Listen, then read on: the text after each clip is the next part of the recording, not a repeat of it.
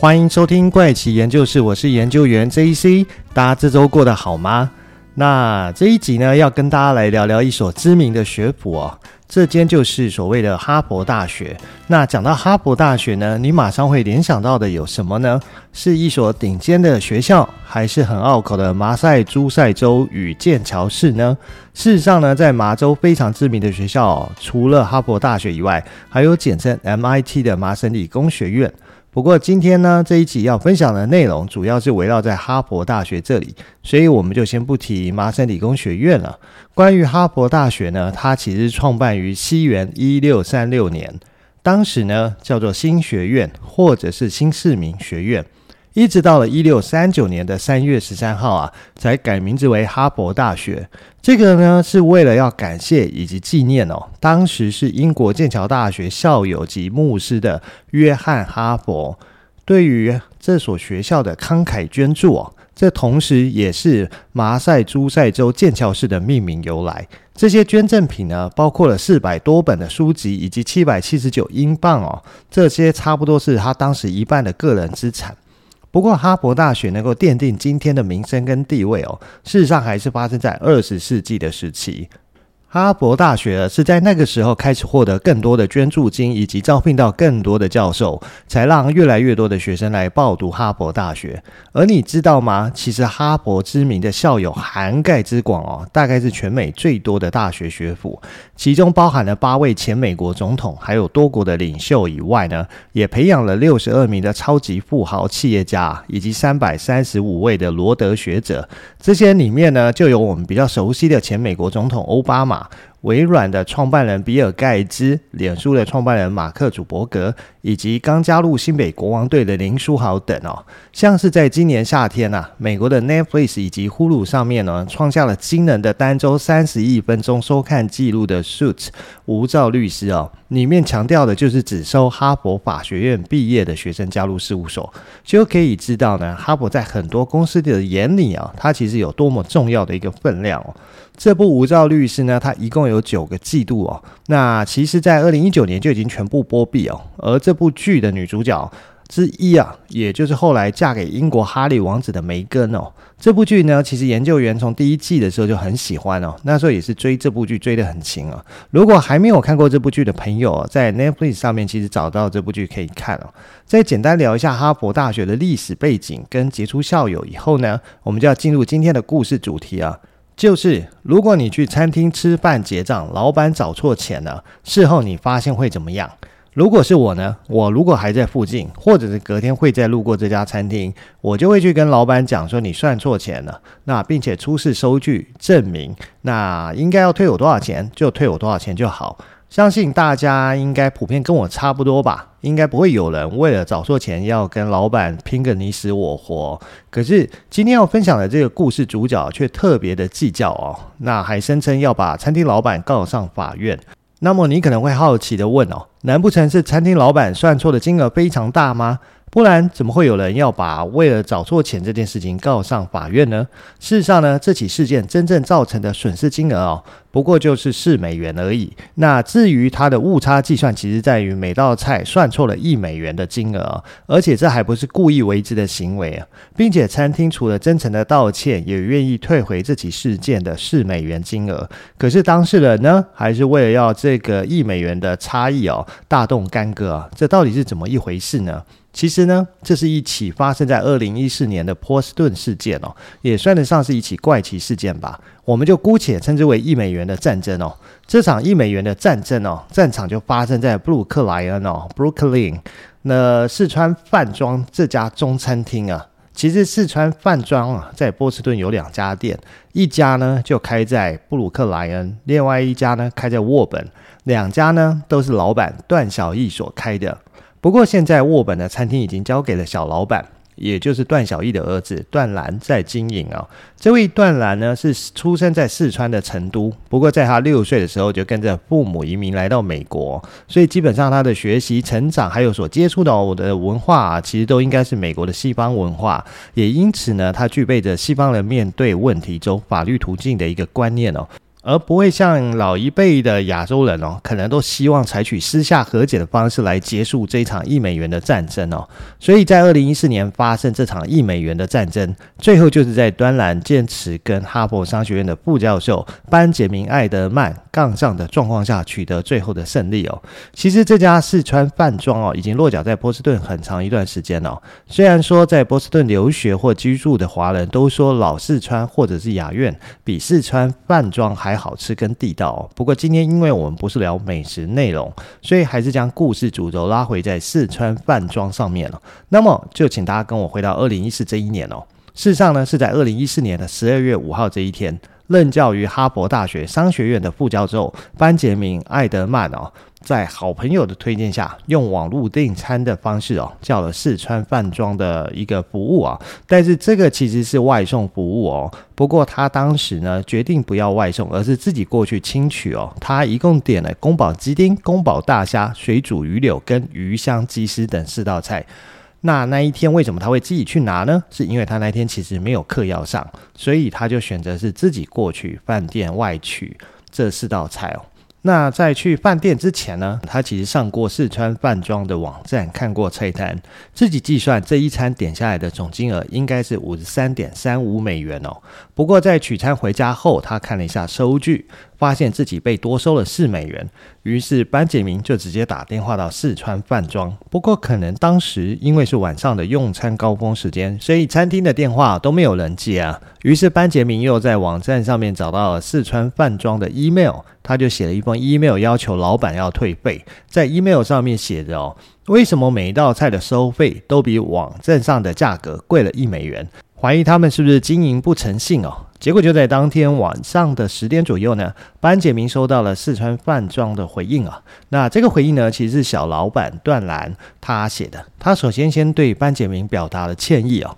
并且解释啊，由于近期的物价上涨，所以许多菜色才涨了一美元的价格。还有就是他们不是那么熟悉网站编辑的缘故。才会没有在第一时间上面更改网站上的价格啊，这也让你以为是被餐厅欺骗，导致你多付了四美元的总价。然后在这封 email 的最后，小老板断然再次就这件事情向班杰明进行道歉，并且附上了最新的店内纸本菜单的照片，用以证明他不是随便找一个借口来打发班杰明，同时表达意愿退还班杰明多付的三美元。不过，小老板万万没想到的是，他的这封 email 却激怒了半建明哦。这让班杰明再次坐在电脑前写了一封 email 回去给小老板段兰。在 email 里面呢，班杰明一再强调他专精法律。考虑诉诸法律途径，而且在这封 email 里面呢，班杰明是这样写的：首先，你的餐厅是多收我四美元，不是三美元；其次，你餐厅应该不是在调整价格后第一次在网络上接受订单。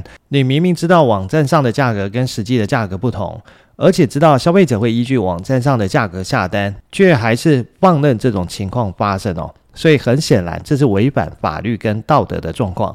依照麻州的法律哦，广告和实际价格不一是严重违法的哦。我建议你立即停止这样的行为，并且要依消费者保护法的九十三 A 条款赔偿我三倍损失。所以你要退还我的不是三美元，也不是四美元，而是十二美元。你可以刷退到我的信用卡上，或者是寄支票给我。还有就是我已经将这件事情哦向相关的政府部门投诉哦，相关部门会要求你的餐厅查明所有受此影响的消费者有哪些人。并且敦促你向这些人提供退款补偿哦。email 的内容到此结束哦。而班杰明这么写，看起来似乎是对法律有相当熟悉的程度哦。原来是班杰明在哈佛大学的就读期间，一共获得了四个学位，其中两个学位呢就是经济学博士学位跟法律博士学位哦。而且班杰明已经在哈佛大学工作了七年的时间哦，目前正在向哈佛大学申请终身教职。按常理来说，这样杰出的教职人员应该不会对四美元的金额如此的斤斤计较哦。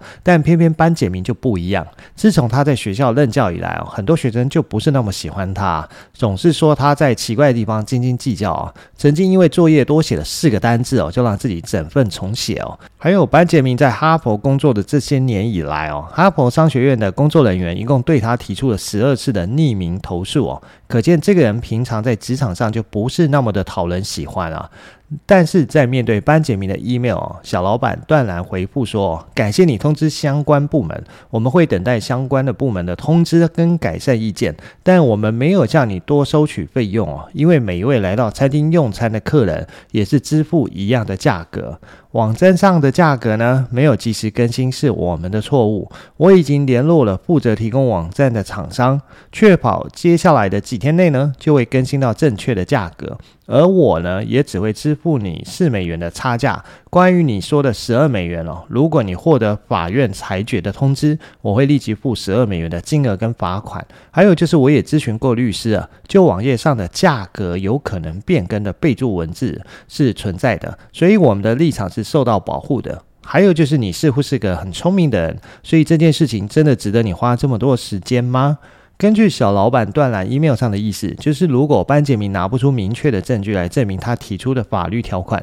他是不会认赔这十二美元的。不过班杰明可是得理不饶人的继续回 email 说：“是的，归益公司明明知道网站上的价格已经过时了，难道不应该修正吗？我对我的所作所为感到欣慰哦，至少我帮忙解决了这个问题，之后就不会有其他的消费者受害哦。”就在这封 email 之后呢，小老板断然为了怕后面衍生更多的麻烦，于是他就将两个人的这几封 email 内容全部都上传到餐厅的网站首页上面。这让附近的大学生哦，或者是留学生看到以后呢，也都将这些当做是一个八卦笑话转发嘛，就导致越来越多人知道这件事情。这件事情呢，很快的就在网络上流传开了，在现在的 X，也就是之前的 Twitter 上面批评班杰明的声浪哦，就排山倒海而来哦，基本上就是舆论都不站在他那里啊，甚至有人认为哦，他为所有的律师还有哈佛出身的人树立了一个很坏的形象哦，哈佛商学院的学生甚至还举办募款慈善活动哦，要求来综合一下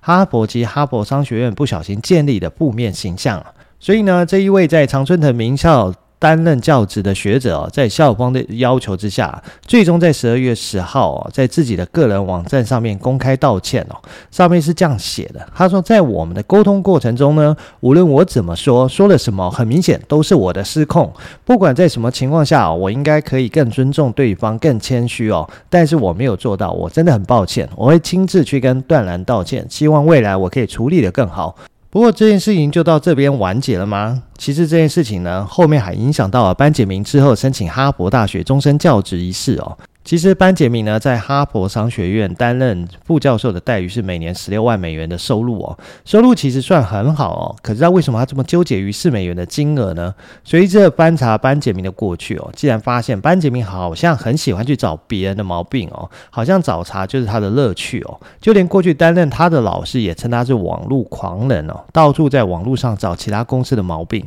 像是在二零一零年，他就曾经主导了一起针对 Facebook 的诉讼案哦，主要是他发现。Facebook 在广告上投放广告的时候，会对广告主透露用户的相关数据哦。同年呢，他也将 Google 告上了法院哦，理由是他发现 Google 在中国依然会追踪用户的行为数据哦。这种行为呢，是 Google 之前承诺不会这样做的。不过呢，虽然班杰明找到这两家公司的漏洞，但身为网络巨头的 Google 跟 Facebook 所请的律师事务所，则是以压倒性的完败了班杰明哦。从这两起案件的结果来看哦，班杰明意识到要找这些大公司的麻烦不是那么容易的事情，所以呢，他就将目标转向类似四川饭庄这样的小公司啊。只是他万万没想到，是事情被闹大了以后，许多专业的法律人士都站出来打脸哦，说因为他。当初讲的三倍赔偿的法律条款根本就没有这件事情。那也因为这一起一美元的战争跟另外一件事情呢，让班杰明在二零一五年申请哈佛大学的终身教职时，引起了哈佛内部的审查委员会的注意哦。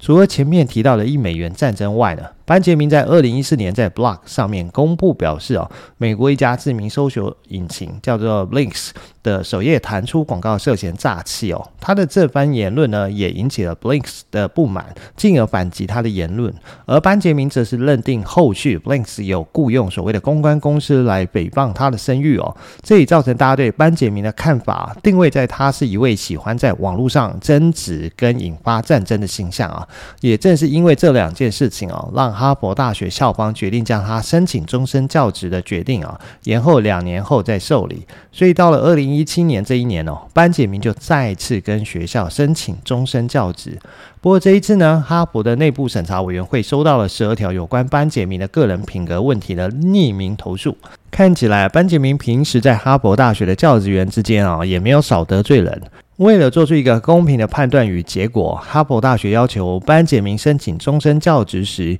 必须在商学院获得超过三分之二的教授投票同意哦，校方才会同意提供终身教职给班杰明。不过，在班杰明申请终身教职之前呢，哈佛商学院选任教授的终身教职资格哦，并不一定需要教授们进行投票来表决。所以，班杰明在当时哦，看起来就是让校方感到头痛的一位副教授。后来投票的结果出炉了，最后班杰明只获得了五十八 percent 的一个同意票。举例，能获得终身教职需要六十七 percent 的同意票，也就是说呢，它其实还存在九 percent 的差距哦，所以班杰明最终失去了获得终身教职的资格。而前面提到啊，他威胁要提起诉讼的四川饭庄的餐厅哦，最后还因祸得福哦，不仅得到了免费的广告宣传之外哦，在班杰明落选哈佛终身教职的同一年，也就是二零一七年的时候，还入选为《君子》杂志就是 Esquire 年度最佳的全美酒吧之一。还有段兰也上了二零一七年十二月的 GQ 杂志封面哦。不过，我们的故事再回到班杰明身上，就在班杰明在二零一七年申请终身教职被拒后，他只能选择离开哈佛，到别的地方工作。不过，班杰明竟然在今年，也就是二零二三年的时候，向哈佛大学提起诉讼，这又是为什么呢？这位班杰明呢，目前正在微软担任首席经济师啊。不过，在事隔八年之后，他突然向纽约州的苏布克郡最高法院提起民事诉讼啊，指责哈佛校方当年评估他的终身教职申请时啊，把中餐厅事件列入考虑，导致他申请失败哦，要求法院勒令校方赔偿他的损失哦，并且再次检视他的申请。根据抗诉书上面的记载哦，哈佛商学院在二零一五年曾经召开会议哦，调查班杰明的个人操守问题，曾经讨论过中餐厅事件啊，也就是前面聊到的四川饭庄哦。调查报告指出，班杰明无法维护商学院奉行的社区价值观哦。但是班杰明质疑的是，在申请终身教职时，委员会会受到这份报告的影响，让他在副教授的职位上多停留了两年，推迟处理他的申请哦。然后又在抗诉书上面写说啊，校方强迫班杰明展示证据哦，所以要求他教授商业伦理课程，以证明他已经从中餐厅事件中吸取教训哦。他指控哈佛商学院在二零一七年时哦，再次与校内委员会哦开会检视他的行为。委员会在报告中罗列了十二项负面总结评论哦，但对方缺乏证据，施展人身攻击哦，违反了商学院的政策。班杰明在访问中啊，也批评啊，当时的报告断章取义啊，让人无从推断是哪些人提出证据哦。相信中餐厅事件啊，长期损害了他的名声，使得他无法得到终身教职。他又指责校方尝试向他加诸其他罪名，把他描述成经常制造麻烦的负面人物哦，不适合留在校方工作。所以他希望通过陪审团的裁决哦，要求哈佛应该给他第二次申请终身教职的机会，对于他终身教职申请重新做出更 公正的考核。另外呢，他也要求哈佛大学支付相关的损害赔偿金。不过，本案目前还在受理的状态哦，尚未正式开庭审理，所以我们还无法得知最后法院跟陪审团到底会做出什么样的决定啊。到底班杰明能不能获得哈佛大学的终身教职资格，还是一样不行呢？不过班杰明已经主动放话说，如果校方未来给予他终身教职的机会哦，那他将会接受这个教职的资格。不过截至目前为止，哈佛大学校方哦对这宗诉讼拒绝评论哦。那这就是今天要跟大家分享的一美元战争的故事哦。严格来讲，这位教授就是太过于认真计较各种小事哦，不放过任何他眼里认为不对的事情。但他眼里的不对，不见得是真的不对哦。那这件事情呢，就造成了他不得不离开哈佛大学，到一般的企业上班了。但是看起来他还是耿耿于怀哦，记恨在心里哦。好了，那这集的节目时间也差不多了，我们就先聊到这里了。我们下集再分享喽，拜拜。